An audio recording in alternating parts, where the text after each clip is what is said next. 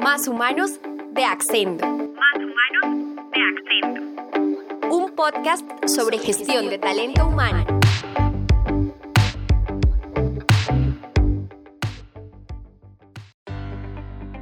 Bienvenidos al tercer capítulo de nuestro especial sobre las evaluaciones de desempeño laboral en las empresas. Estás un paso más cerca de conocer todos los aspectos que necesitas para aplicar este tipo de evaluaciones en tu organización. Ya te hemos contado qué es, para qué sirve, cuándo renovarla y cuáles son los mecanismos que más utilizan las empresas para medir el rendimiento de sus colaboradores. Hoy vas a conocer los problemas y retos más comunes a la hora de medir el desempeño en las organizaciones y por supuesto te diremos cómo solucionarlos. Esperamos que no te hayas perdido ninguno de los capítulos anteriores, pero si lo hiciste, podrás encontrar en este canal todos los episodios en su orden correspondiente. Te recomendamos escucharlos antes de darle play a este tercer programa, así no te perderás ningún detalle. Te saluda nuevamente Paula Bonilla y te invito a acompañarme una vez más en Más Humanos de Accendo. Comenzaremos este programa respondiendo una pregunta que tal vez surgió mientras escuchabas los capítulos anteriores y es ¿cómo podemos, desde nuestro rol de talento humano, garantizar una medición objetiva y que se traduzca en acciones? Pues bien, la principal forma de hacerlo es entender y actuar ante los obstáculos que se presentan antes, durante y después del proceso de evaluación del desempeño. Por lo general, estas evaluaciones tienden a cambiar constantemente, ya sea por el número de colaboradores que participan, las nuevas competencias a evaluar o los cambios en las metas individuales, lo que hace que en el día a día surjan nuevos retos a los que los profesionales de gestión humana deben hacerles frente. De primerazo, uno de los mayores problemas a la hora de evaluar el desempeño son los sesgos ante este tipo de evaluación. Es común que los colaboradores no participen, ya que consideran que serán juzgados y que si no cumplen con el desempeño que necesita la empresa, serán despedidos inmediatamente. Y aunque no siempre ocurre de esta manera, te darás cuenta durante el desarrollo de este programa que la clave de iniciar con las evaluaciones de desempeño en tu empresa dependerá en gran medida de la sensibilización y la comunicación. A continuación, te explicaremos cómo funciona eso de la concientización. Conocerás otros retos frecuentes a la hora de evaluar el desempeño y por supuesto, te contaremos cómo solucionarlos adecuadamente. Comencemos.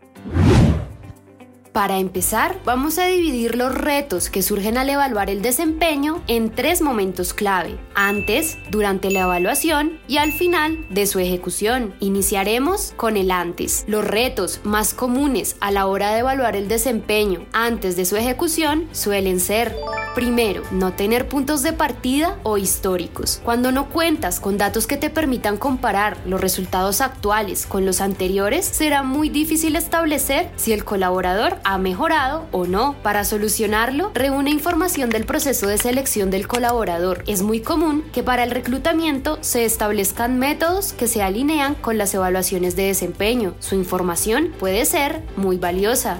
Segundo, no tener claro el objetivo de la evaluación. Si comenzaste a evaluar sin tener claro el por qué y para qué estás evaluando, vas por mal camino. Antes de empezar, hazte la pregunta más importante. ¿Qué quiero lograr con estas mediciones?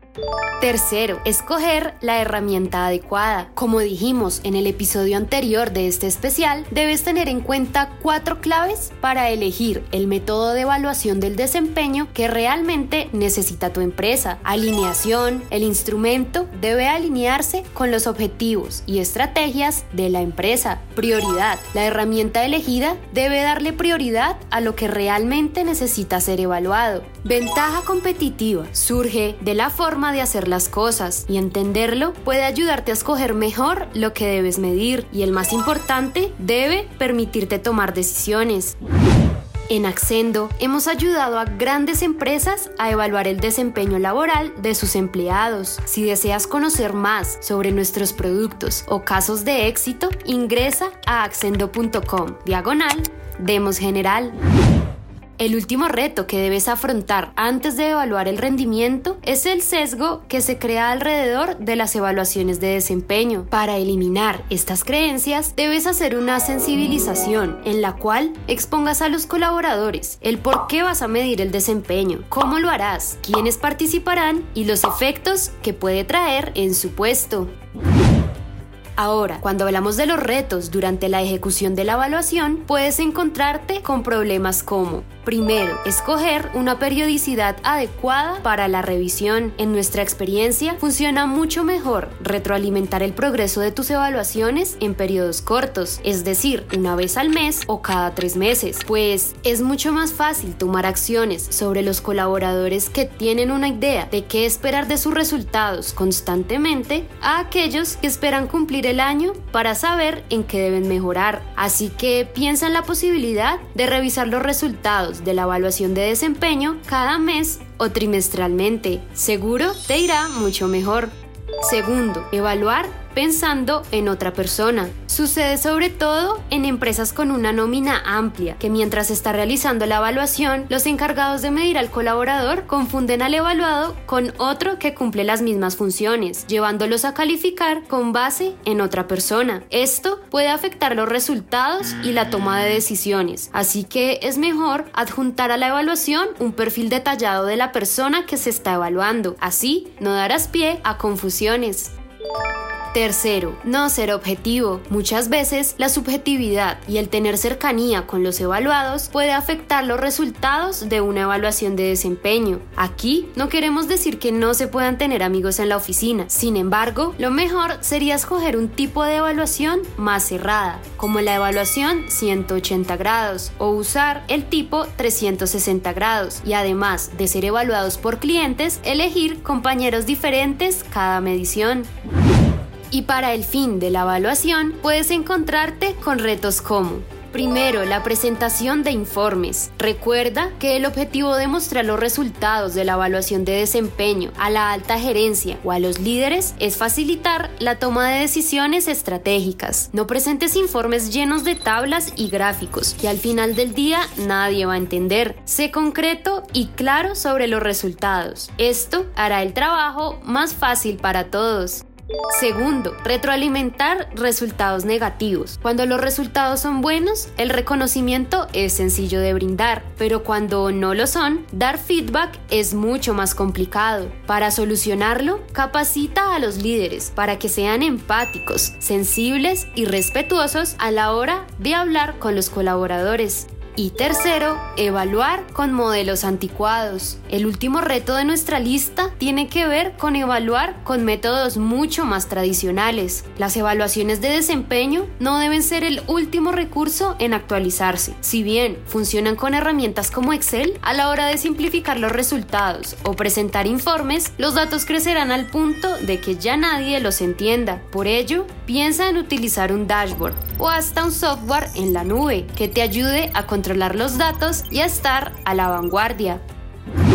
Así que ahora que conoces los principales retos de medir el desempeño y cómo solucionarlos, podrás actuar correctamente y aplicar tus evaluaciones sin contratiempos. Recuerda que para iniciar con este tipo de evaluaciones en tu empresa, la clave está en la comunicación y en la sensibilización del proceso. Seguro que si lo haces, algunos colaboradores te lo agradecerán y hasta eliminarás algunos pensamientos negativos sobre esta evaluación. Durante la ejecución, sea objetivo y cuidadoso para que al finalizar este proceso logres encontrar esos puntos que requieren refuerzo y que sobre todo le permitan a la alta dirección tomar las acciones que realmente impulsarán resultados. Como consejo, no apliques la evaluación de desempeño solo por hacerla, porque gerencia te lo pide o porque está estipulado en un documento. Hazla porque quieres realmente ayudar a potenciar el negocio y sabes que tu papel como profesional de talento humano será clave para mejorar el desempeño y hacer que la organización funcione al 100%.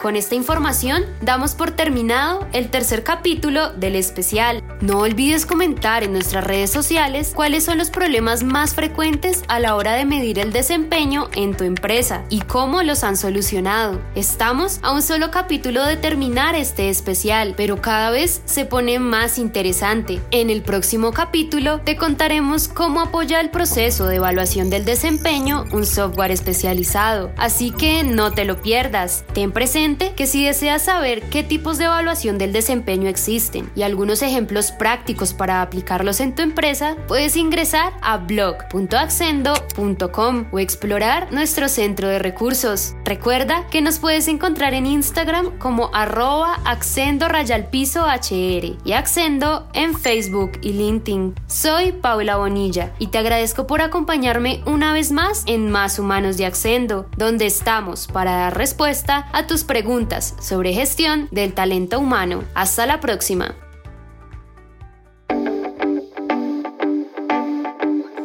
Más Humanos de Accendo. Más Humanos de Accendo. Un podcast sobre gestión de talento humano.